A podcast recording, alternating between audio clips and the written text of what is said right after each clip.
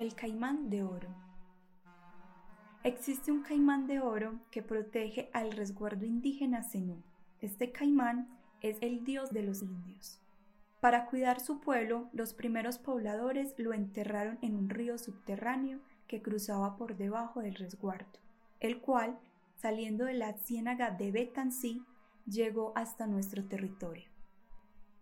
El caimán tiene la cola en el centro de Tofeme, el pecho le queda en San Andrés de Sotavento. Una de las patas delanteras llega a San Juez y la otra a Palmito, mientras que de las traseras llega una ciénaga de oro y la otra a Chimá.